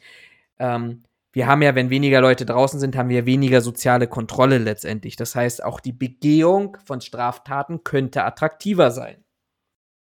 Naja, aber also wenn ich jetzt so an die, wenn ich jetzt an die Berliner Kriminalstatistik denke, ist einer der größten Punkte, wenn ich mich nicht ganz irre, ähm, Taschendiebstahl. Wenn du draußen aber niemanden mehr findest, dem du die Tasche klauen kannst oder aus der Tasche klauen kannst, wie willst du denn dann noch deinem Geschäft nachgehen? Absolut, absolut. Also das ist ja das beispielsweise, was auch der Innenminister Reul von Nordrhein-Westfalen gesagt hat. Ähm, das gleiche übrigens gilt ja auch für Wohnungseinbrüche. Also wenn ich 24-7 eigentlich in meiner Wohnung drin bin, dann hat Nordrhein-Westfalen beispielsweise 30% Rückgang von Wohnungseinbrüchen und Taschendiebstähle sogar um 33%. Genau mit dieser Argumentation. Die Leute, die sonst draußen sind, vielleicht jetzt auch vor allem in dieser schönen Jahreszeit oder langsam ankommenden schönen Jahreszeit, ähm, die sonst vielleicht bestohlen worden wären, die sind ja, die sind jetzt zu Hause. Draußen können sie nicht mehr bestohlen werden und eingebrochen werden kann auch nicht mehr werden. Frage ist da so ein bisschen, liegt das auch an den Grenzschließungen? Das werden wir hundertprozentig nach Corona, ist also zumindest meine Vermutung, du darfst mir da gerne widersprechen oder natürlich auch deine Meinung dazu sagen. Das ist Thema Grenzschließung oder Innengrenzeüberwachung, Aussetzen des Schengen-Abkommens werden wir sicherlich nach Corona auch wieder diskutieren dazu. Das ist halt die, die, die Frage, ist es nur, weil die Leute zu Hause sind oder und das gibt es ja auch bekannte Statistiken, Studien, Erkenntnisse dazu, die auch belegt sind. Und das ist jetzt nicht nur hier ähm, proletisch was raushauen. Oder ist es auch tatsächlich, weil Richtung Osteuropa und darüber hinaus inzwischen auch wieder kontrolliert wird und das Entdeckungsrisiko für, für reisende Täter einfach auch zu hoch ist? Ähm, ich denke schon, dass das einen gewissen ähm, gewissen Einfluss darauf hat, dass die Grenzen zu sind. Ähm wird ja gerne darüber geredet, von wegen, ja, die Ausländer sind nicht die Bösen, beziehungsweise die Politik versucht das ja immer so darzustellen. Ähm, da viele von denen halt auch einen deutschen Ausweis haben, liegt es nicht mal unbedingt an den, an den Grenzsachen. Aber natürlich hast du, wenn ich jetzt so an die Hütchenspieler hier in Berlin denke, die sind eindeutig identifizierbar als nicht deutsche Staatsbürger. Ähm, Allein schon aufgrund der Tatsache, dass sie die deutsche Sprache dafür gar nicht gut genug sprechen, in meinen Augen. Ähm, äh, äh, ich denke mal schon, dass die dass es da teilweise ein Problem gibt, wobei ich nicht der Meinung bin, dass alle, ähm, äh, wirklich, äh, äh, quasi, ich sage mal, für ihren Tätigkeitsbereich jedes Mal nach Deutschland pendeln aus ihren Heimatländern. Ähm, ich denke mal, das größte der größte Punkt wird ist oder wird sein, dass, ähm dass dass dass dass, äh, äh, äh Faden verloren, ähm, dass dass wirklich momentan so viele Leute halt einfach überhaupt nicht mehr unterwegs sind und dass A, dir das also dir die Leute fehlen, die du halt überfallen kannst, ne, in Anführungs also überfallen ist halt auch wieder so so polemisch dargestellt, aber dass dir quasi dein Opfer fehlt. Auf der anderen Seite, dass halt deine Entdeckungswahrscheinlichkeit wesentlich höher ist, weil halt zu wenig Persona oder zu wenig Leute unterwegs sind, als dass du dich gut ähm, quasi darunter mischen und verschwinden kannst.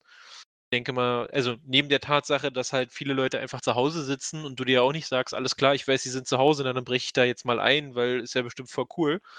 Ähm, ne, ist doch so, oder? Also du brichst ja nicht umsonst bei Leuten ein, die nicht zu Hause sind, was du weißt, weil du dir denkst, ach geil, ob da jetzt zwei Leute drin sitzen oder nicht, die mache ich gleich mit platt und nehme ihnen das komplette Geld ab. Also das ist ja das hat ja einen Hintergrund. Und es gibt ja sogar äh, nachweislich, ich glaube sogar mit Studien belegt, gibt es ja ähm, äh, äh, Mittel, die verhindern sollen, dass, dass Täter dich beklauen, zum Beispiel hier Vernebelungsanlage.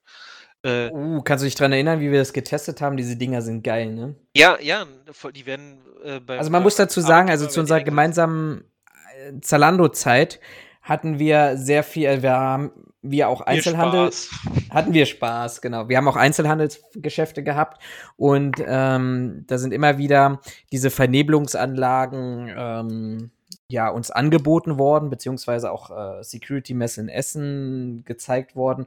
Und ich glaube, wie kamen denn wir da drauf? Wir waren in Essen gewesen und da war ja dieser Showstand und wir sind in diesem Tag da nicht reingekommen. Und dann kam das Unternehmen selber auf uns zu und sagte, ja, hier, wir könnten das für euren Einzelhandel. Und wir haben dann gesagt, wir wollen das mal ausprobieren. Also man kauft nichts, was man nicht vorher ausprobiert hat. Übrigens auch ein Vorschlag, den das grüne Gewölbe sich hätte ähm, zu Herzen nehmen müssen, als sie festgestellt haben, dass dieses Panzerglas, was ihnen da angeblich verkauft wurde und 15 Minuten gegen Axtschläge aushalten sollte, dann tatsächlich mit einem Schlag äh, eines kleinen Hammers äh, zerbrochen ist. Aber anderes Thema, ich schweife schon wieder ab.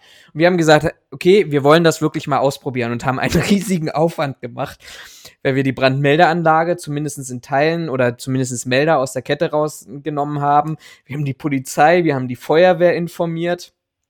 Wir haben das gefilmt und das ist eine Erfahrung, also äh, korrigier mich da oder ergänz mich da gerne. Das war schon eine geile Erfahrung. Du stehst in einem Raum drin und du fängst plötzlich an, nichts mehr zu sehen und das kommt mit einer Kraft da draus. Ähm, das das der, war der sehr, sehr beeindruckend. Also der, der Witz an der Sache ist, ähm, der Verkäufer oder der, der Händler, mit dem wir da zu tun hatten, der sagte, also für alle, die, für die die Fragen aufkommen, wendet euch gerne an uns. Wir können euch da bestimmt noch einen Kontakt vermitteln. Ähm, das, das, der, der, dieser Nebel, dieser Rauch war ja, war ja ähm, getestet und auch nachweislich bestätigt. Der griff keine Farben an, keine Stoffe an, keine Lebensmittel an. Und war nicht gesundheitsschädlich. Also du genau, durftest ihn noch einatmen.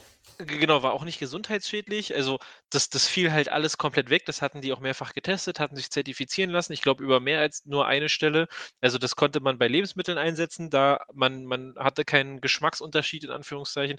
Äh, Farben blichen nicht aus oder veränderten sich, Stoffe hatten, wurden davon nicht angegriffen.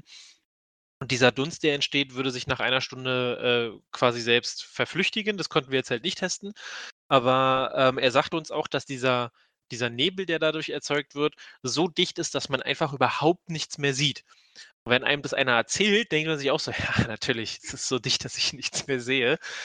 Ja, das ist wirklich so dicht, dass man nichts mehr sieht. Also wir standen halt alle in dem Raum relativ nah beieinander, würde ich jetzt mal sagen.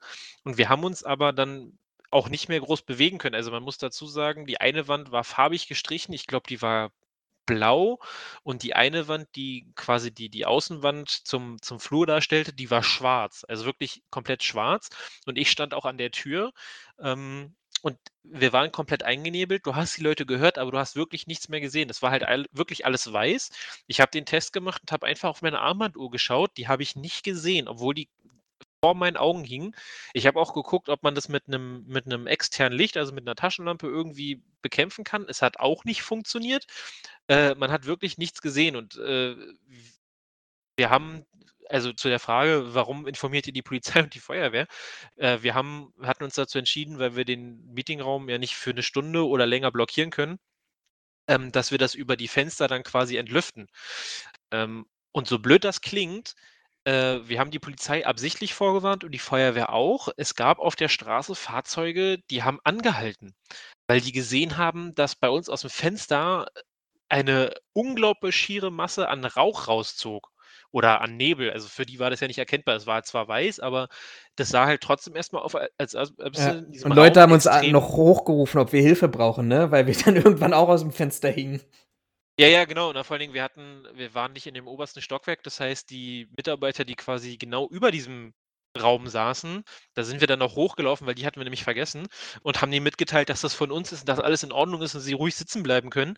Ähm, aber das sind halt so, also man mag es sich nicht vorstellen, aber also es haben, wie gesagt, Fahrzeuge haben angehalten, Leute haben zu uns hochgeguckt.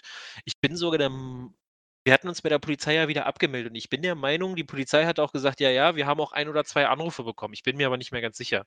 Das mag ich jetzt nicht überdramatisieren, aber es hatte auf jeden Fall einen starken Einfluss. Ja, So, und also wenn du so 'ne wenn du so 'ne Systeme verwendest, um Leute davon abzuhalten, dir die Bude auszuräumen, ja, dann äh, und das auch funktioniert, dann werden die Leute ja nicht auf dich zukommen und sagen so: „Hey, schön, dass Sie hier wohnen. Übrigens, ich räume Ihnen jetzt mal Ihren Tresor aus.“ Also, ne, Also, warum wir uns dann nachher dagegen entschieden haben, das muss man ja auch an dieser Stelle auch mal sagen. Das wäre ja es ist sicher ist ja auch eine berechtigte Frage. Ähm, die Verkaufsräume, die wir gehabt hätten, äh, oder die wir damals hatten, die waren man kann teilweise sagen, mehrere tausend Quadratmeter groß. Und da hätte man so viel Nebel reinpumpen müssen, dass dann irgendwann auch der Hersteller gesagt hat, also mit einer Stunde Abzug ähm, ist, ist der Sache auch nicht mehr geholfen. Und dann war tatsächlich die Frage, ja, was mache ich denn? Ein Täter dringt ein, vernebelt, alles gut, der holt sich keine Beute, aber der ist da drin. Und was sage ich der Polizei, die dann zur Intervention kommt und sagt, ja, okay, aber wir können doch jetzt hier nicht eine Stunde vor diesem Ladengeschäft stehen oder zwei Stunden, weil wir erstmal alle Fenster aufmachen müssen. Das war dann so der Punkt, wo wir gesagt haben, aus Risikoabschätzung und Sicherheitskonzeption, ähm, wir, wir entscheiden uns dagegen. So. Aber zurück zur, zur Kriminalität, weil da gibt es noch zwei, drei Aspekte, die ich ganz interessant finde. Ähm, nicht nur, ich sag mal, die Alltagskriminalität, ich mach das mal parallel. Ähm, nicht nur die. Alltagskriminalität ähm, hat ein Problem, auch die organisierte Kriminalität. Und äh, das sieht man tatsächlich momentan aus Italien, die ja noch ein bisschen, bisschen stärker da betroffen sind. Ähm, auch in Italien soll laut Medienberichten die Anzahl der Verbrechen deutlich sinken, auch in der organisierten Kriminalität, die vor allem ein Problem damit haben, ähm, das Ganze, was man sonst, ich sag mal, in der an Straftaten in der Masse begeht, nicht nur Wohnungseinbrüche, Taschendiebstahl, sondern eben auch Drogenschmuggel. Ähm, und äh, andere Themen, wo du einfach sagst, okay, ich, ich versuche da, versuch da in der Masse unterzugehen durch meine Bewegung oder die Bewegung Dritter. Ähm, und die italienischen Experten sagen auch, man soll das jetzt nicht unterschätzen, dass dadurch jetzt, wie vielleicht in anderen, ich sag mal, klassischen Bereichen, die, ähm, ja, die Kriminalität jetzt auch in Insolvenz anmelden muss, weil selbst in Deutschland sagt der, ich würde mal sagen, nicht ganz unumstrittene Kriminologe Christian Pfeiffer auch, ja, auch das deutsche mafiöse organisierte Verbrechen hat in Deutschland momentan Probleme. Aber er geht hier zumindest davon aus, und diese These finde ich gar nicht mal so uninteressant, dadurch, dass ja auch inzwischen Restaurants geschlossen haben und, und ähm, andere, ich sag mal, Geschäfte wie Wäschereien, Reinigung etc., geht er davon aus, dass eben entsprechende Krimi äh, organisierte Strukturen praktisch als Investor in diese äh, Läden oder von der Pleite bedrohten Restaurants und Einzelhändler und, und, und andere Dienstleistungsgewerbe eindringen, um dort vor allem das dann für die Geldwäsche zu nutzen, ist ganz interessant. Und vielleicht noch mal abschließend zu dieser Thematik, zumindest von meiner Seite. Es gibt von Europol eine Studie, die jetzt veröffentlicht wurde. Und auch dort ist ganz interessant, wie sich die Kriminalität verlagert momentan. Ähm, Cybercrime ist ein riesiges Thema offensichtlich im Zusammenhang mit Corona geworden. Auch dieses ganze Thema hohes Missbrauchsrisiko, ähm, Social Engineering Angriffe, um bestimmte Themen sich zu äh, anzueignen. Ich glaube auch, dass das ein Thema ist, was ähm, im, im Wirtschaftsschutz ähm, gerade eine, eine extrem große Rolle spricht. Viele Unternehmen, viele Pharmaunternehmen forschen gerade an Impfstoffen, an Medikamenten. Das ist da auf alle Fälle ein Risiko, aus meiner Sicht zumindest. Aber auch, äh, das habe ich jetzt die Tage gelesen, was ganz interessant ist, dadurch, dass wir in Deutschland kaum eine eigene Infrastruktur haben, was ich sag mal digitales Kommunizieren untereinander ähm, angeht und die Systeme, die wir jetzt haben, tatsächlich auch an ihre Grenzen ähm, langsam stoßen, weil eben die gesamte Unternehmenskommunikation inzwischen über so Themen wie Microsoft Teams, äh, Cisco, WebEx äh, etc., was es da gibt, ist ja momentan diese Videoplattform Zoom, die ich aber nur durch Zufall kenne, weil ich mit meinem und unserem heutigen Gast darüber schon mal kommuniziert habe. Ich, sonst hätte ich sie wahrscheinlich auch nicht gekannt. Totaler Trend.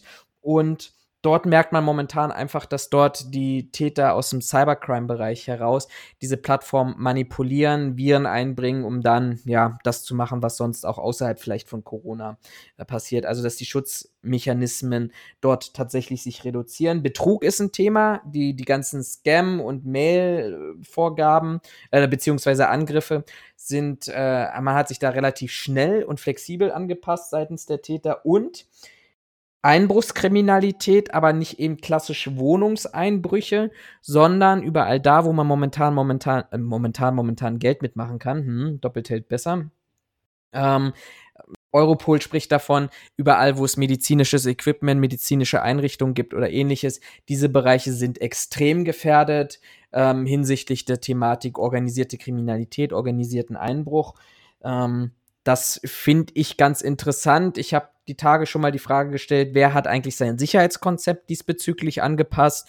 Ich glaube, das genau. ist, glaube ich, immer dieses, genau, das ist diese Schwäche in der, in der Krise, wenn ich vorneweg nicht vorbereitet bin und mich nicht damit beschäftige, was da mal auf mich zukommen kann, dann beschäftigen sich alle Ressourcen im Sicherheitsbereich gerade damit, die Krise zu bewältigen.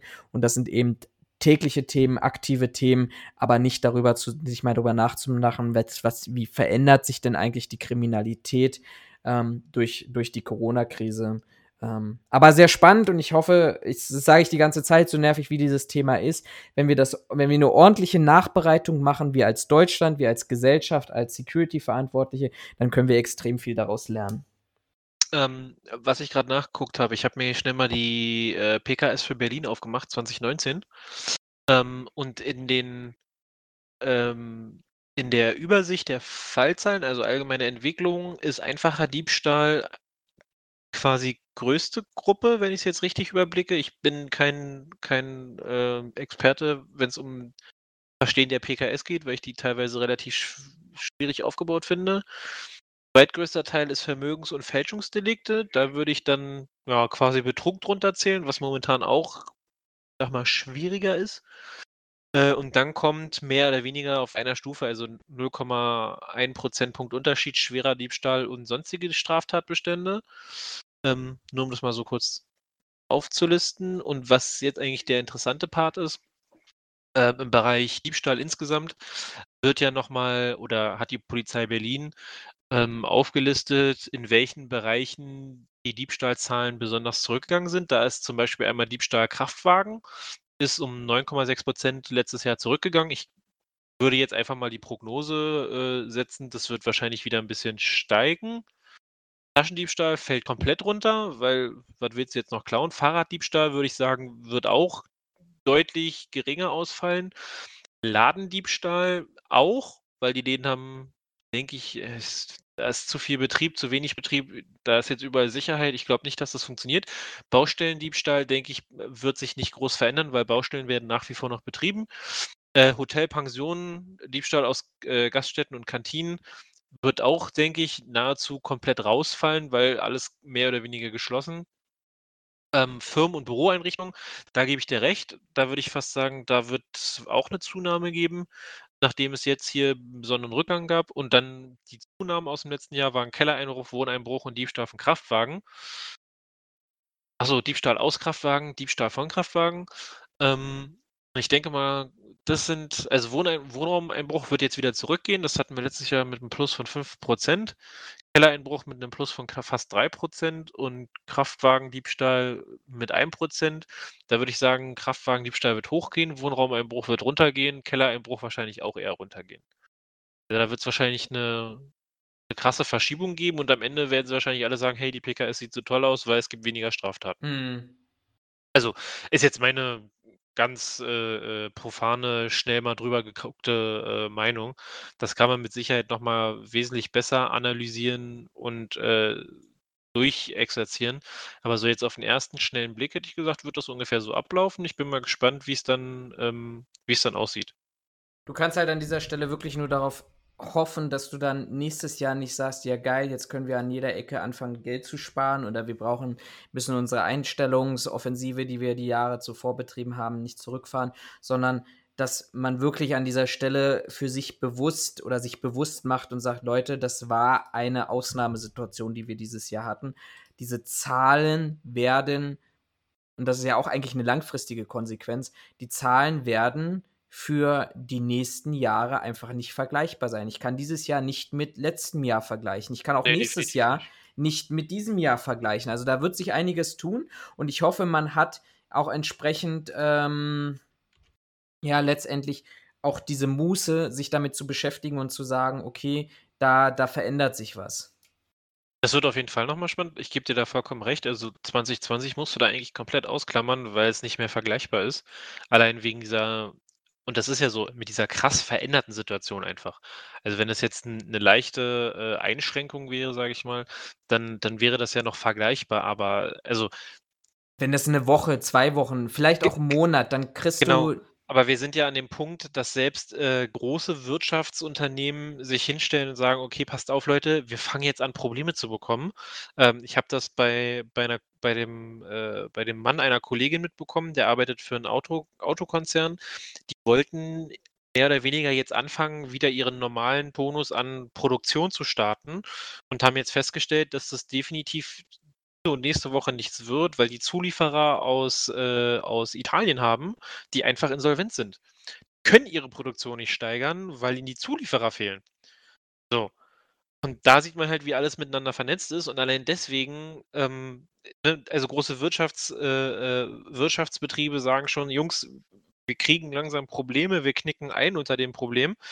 Ähm, wenn ich das so sehe, nicht vergleichbar. Also das, das kannst du, da kannst du alle Zahlen, die du jetzt 2020 bekommst, kannst du eigentlich sagen, schöne Zahlen, aber die kannst du mit dem letzten Großereignis äh, vielleicht vergleichen, aber mit 2019, 2018 und den Folgejahren auf 2020 wirst du das nicht vergleichen können, weil einfach die Welt komplett abdreht, in Anführungszeichen, ohne das jetzt irgendwie böse zu meinen, aber es ist ja so, ne? Also alle bleiben zu Hause, Wirtschaft äh, definitiv gesenkt.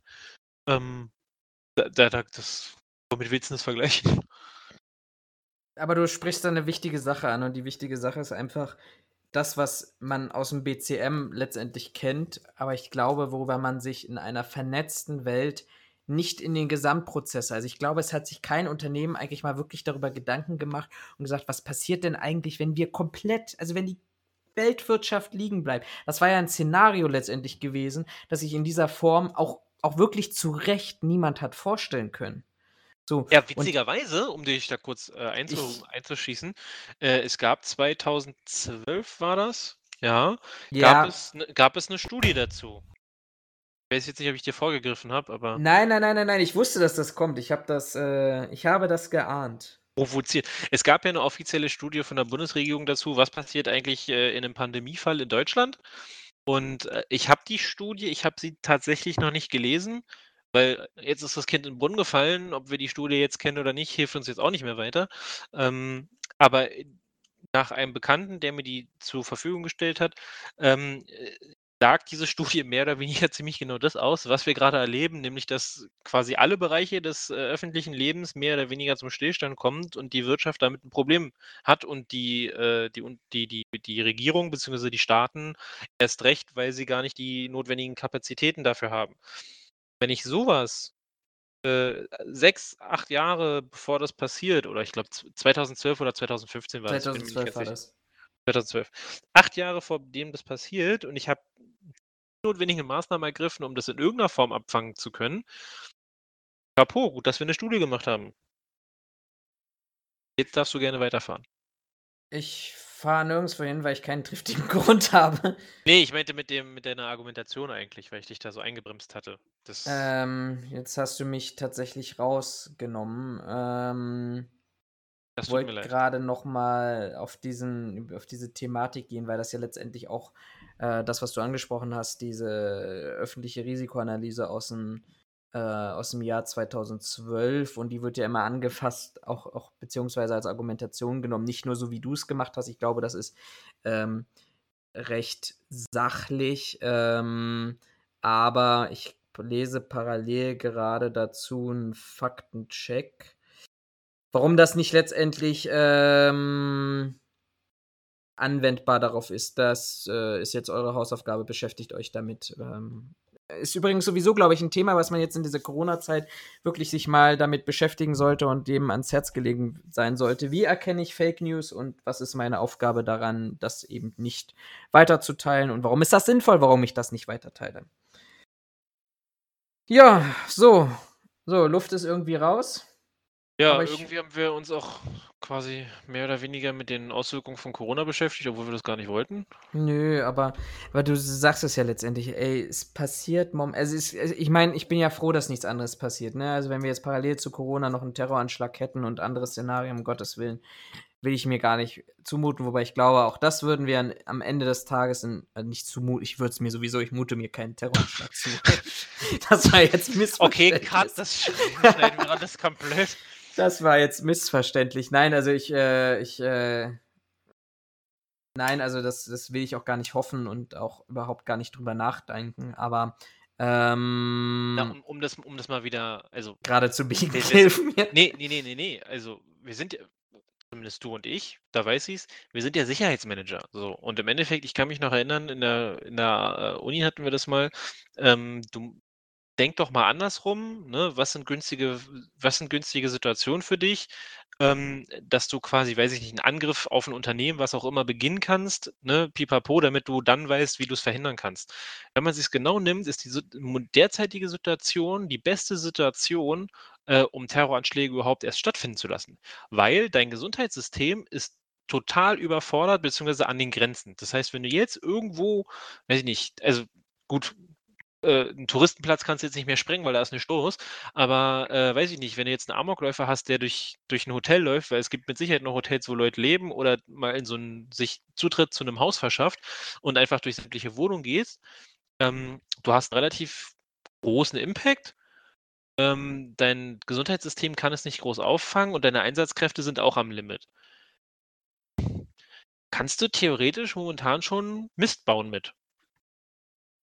Oder wie siehst du das? Also ist jetzt, äh, ist jetzt die Frage ist, das ist ja, das, das ist ja eine interessante, da, da, da könnten wir jetzt wieder stundenlang darüber diskutieren. Immer. Ähm, die Frage ist halt, es hat sich ja, die Frage ist halt, äh, was ist denn momentan der Trend von Terroristen? Ist das symbolisch? Also zu sagen, jetzt in dieser Krise zeige ich jetzt noch mal, ich spreng jetzt den Bundestag. Ich werde wahrscheinlich nicht viele Leute da kriegen und ähm, aber ich habe noch mal der der Gesellschaft einen Schlag gesetzt. Oder ist es tatsächlich möglichst viele Menschen aus unterschiedlichen ähm, aus unterschiedlichen Nationen dort ähm, zu treffen? Ähm, das würde ich ein bisschen davon abhängig machen. Auf der anderen Seite, ganz ehrlich, wenn jetzt jemand mit einem großen Rucksack über den Breitscheidplatz läuft.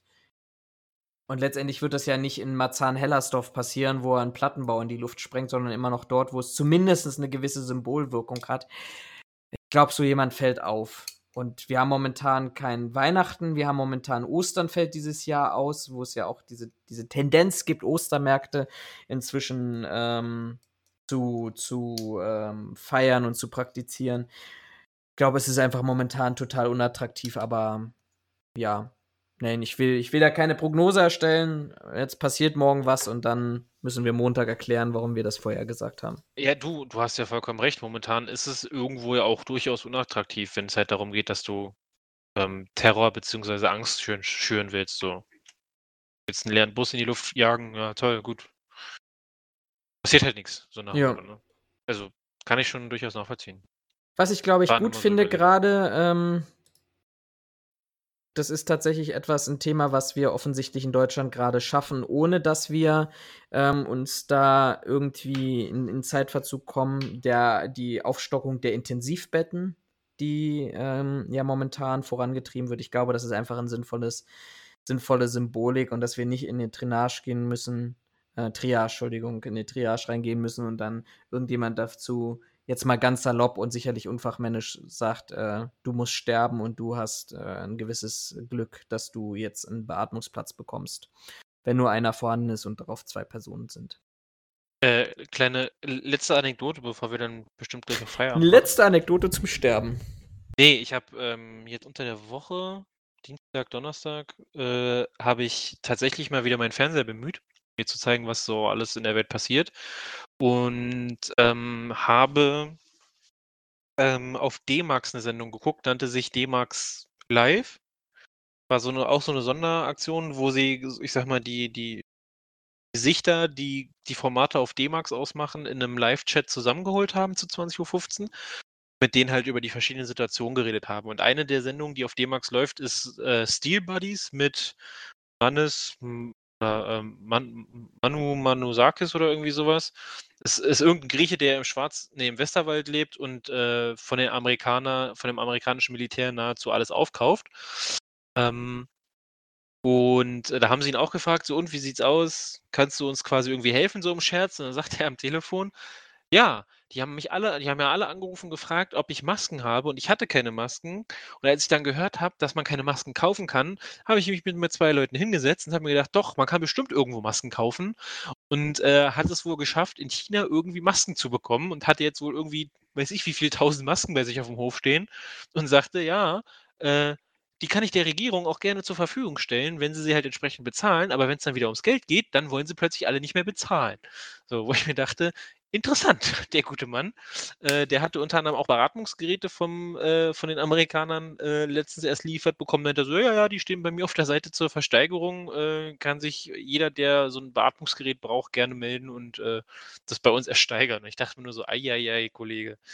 Ja, vor allem, also ich, ich finde es ich find's halt immer, ich finde es vor allem kritisch, in so einer Phase. Also wenn es nicht darum geht, dass der, der dumme August plötzlich anfängt und sagt, oh, ich brauche unbedingt Masken, Masken, Masken, ja, dann soll der auch dafür bezahlen. Aber wenn es tatsächlich darum geht, Medizinprodukte für medizinische Einrichtungen jetzt zum fünffachen Preis zu kaufen oder anderen was vor.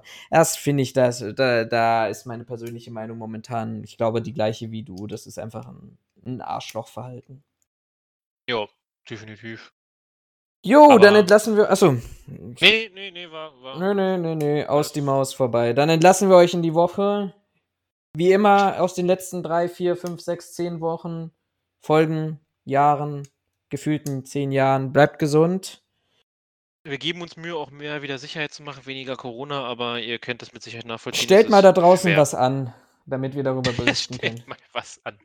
Macht einen Hashtag unter äh, Hashtag Sicherheitsphilosophen, dann finden wir das Na, auch. Nein, macht das nicht. Hey, äh, nicht, Jan Böhmermann und Olli Schulz haben diese Woche oder letzte Woche zum gemeinsamen Masturbieren aufgerufen und das haben die Leute tatsächlich gemacht unter, unter einem Hashtag, der sogar bei den Twit Twitter-Trends äh, ganz vorne, entweder auf Platz 1 oder auf Platz 2 lag, dann können wir dafür jetzt an, aufrufen, dass ihr natürlich ja, positiv orientiert äh, für Schlagzeilen in der Sicherheitsbranche so. Ohne Corona bitte. Ohne okay, Corona. wenn du das sagst, dann machen wir das so. Ansonsten masturbiert ein bisschen mehr. Waren wir mal ein seriöser Podcast?